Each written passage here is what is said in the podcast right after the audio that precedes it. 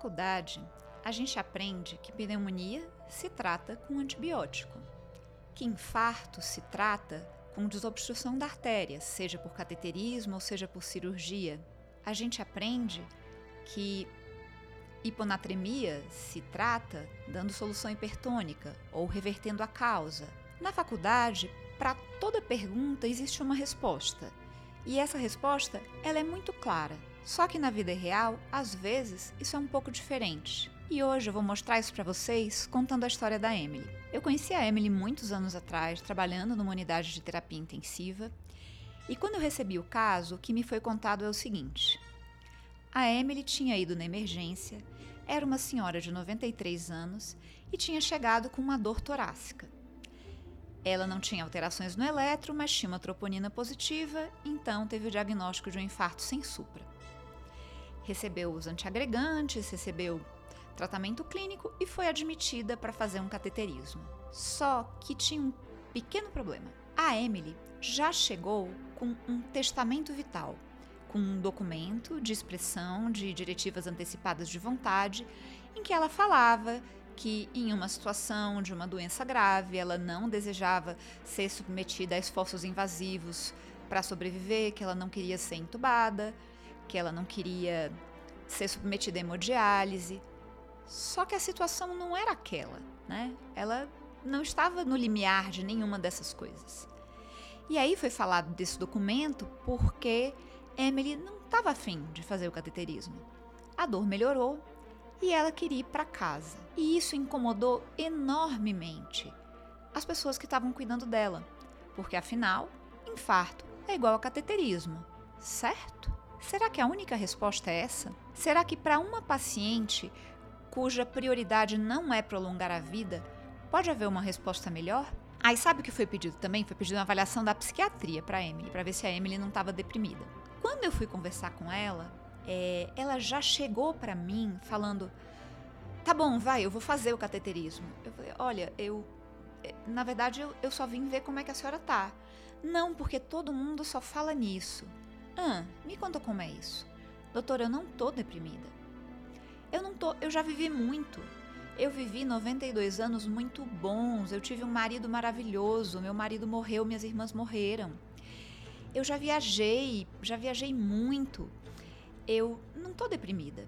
Eu faço minha caminhada, eu me cuido, eu cuido da minha cabeça lendo alemão todos os dias. Não é que eu não quero cuidar de mim, mas se a morte vier me buscar, eu tô pronta. Essa descrição da Emily é uma coisa que algumas algumas publicações descrevem como completed life. Ela tinha uma sensação de vida completa, de vida plena e que, se a morte viesse, ela não seria indesejada. Não que ela quisesse morrer, mas ela não queria combater a morte. E aí, como é que isso chega nessa situação em que, na verdade, ela não estava morrendo? A gente entende que só tem um caminho, que é o caminho cateterismo. Qual é o objetivo do cateterismo? Prolongar a vida. Prolongar a vida era desejável para ela? Não sei.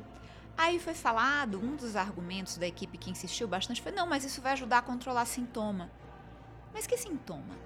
Depois de medicada, ela não tinha tido dor. Ela podia não ter dor. E aí, depois, se ela voltasse a ter dor e isso atrapalhasse a rotina dela, isso poderia ser repensado. Tudo o que ela queria era ir embora do hospital. Mas ela acabou sendo convencida a fazer um cateterismo. E ela fez. E adivinha o que, que aconteceu? Nesse cateterismo, ela tinha lesões triarteriais graves, não tratáveis através de stent. E aí, nesse momento, ficou claro para todo mundo que o potencial tratamento, que seria uma revascularização do miocárdio, uma cirurgia grande, aí definitivamente não seria algo que faria nenhum sentido para ela. E a colocaria diante de um risco muito mais alto do que o risco de um cateterismo. E aí, para ela, foi programado um tratamento clínico com medicamentos, que era o que poderia ter acontecido desde o início. Por que, que eu estou contando essa história? A ideia não é julgar a equipe que estava lá há muito tempo atrás, que com certeza é, desejava todo o bem para a paciente e queria que fosse feito para ela tudo de melhor. A ideia é ver que as nossas respostas prontas às vezes não servem. às vezes uma coisa invasiva não faz tanto sentido do que uma coisa em relação à medicação.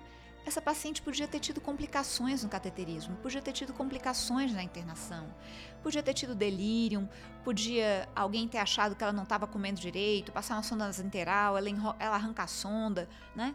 Então, quando a gente tem um testamento vital ou um documento de expressão de vontade, a gente precisa entender a paciente, precisa entender para ela o que é valor, o que é sofrimento, mesmo que aquele documento não se aplique exatamente à situação que a paciente está naquele momento. E a Emily tinha um outro negócio. Ela estava muito bem orientada. Ela conseguia falar muito bem para a gente o que ela queria e o que ela não queria. Era só escutar. Então, esse é o meu convite.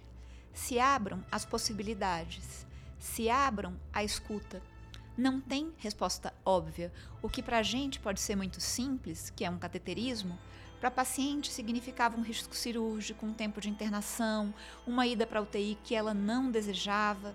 Então, vamos abrir nossa cabeça e vamos entender que não tem o tratamento do infarto ou o tratamento da pneumonia. É o tratamento do infarto na Emily. É o tratamento da pneumonia no João. E a gente só vai conseguir fazer a melhor medicina quando a gente conhecer nossos pacientes e conseguir prestar esse cuidado individualizado. E esse é o papo paliativo de hoje.